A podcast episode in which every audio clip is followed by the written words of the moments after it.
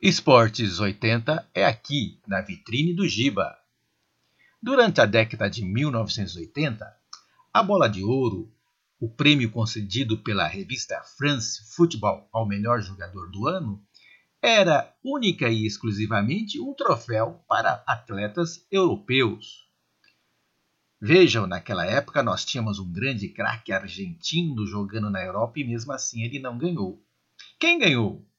Bom, em 1981, o Rummenigge, o atacante alemão, que foi o, o grande jogador do, da década de 80 e 81 pelo Bayern de Munique.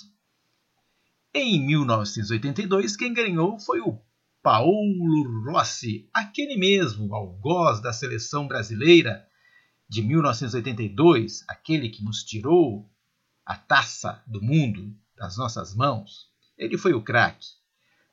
No ano seguinte, em 1983, em 1984 e em 1985, por três vezes seguidas, o cara que levou a bola de ouro foi Michel Platini, o meia atacante francês.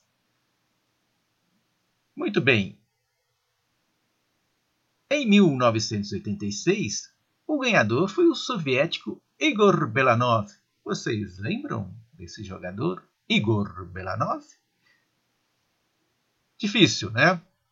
Foi ele que ganhou numa época em que o Maradona estava simplesmente voando no Napoli, na Itália.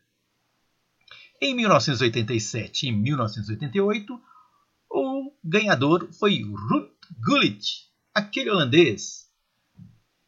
Meio-campista, porte físico invejável, uma qualidade técnica muito alta.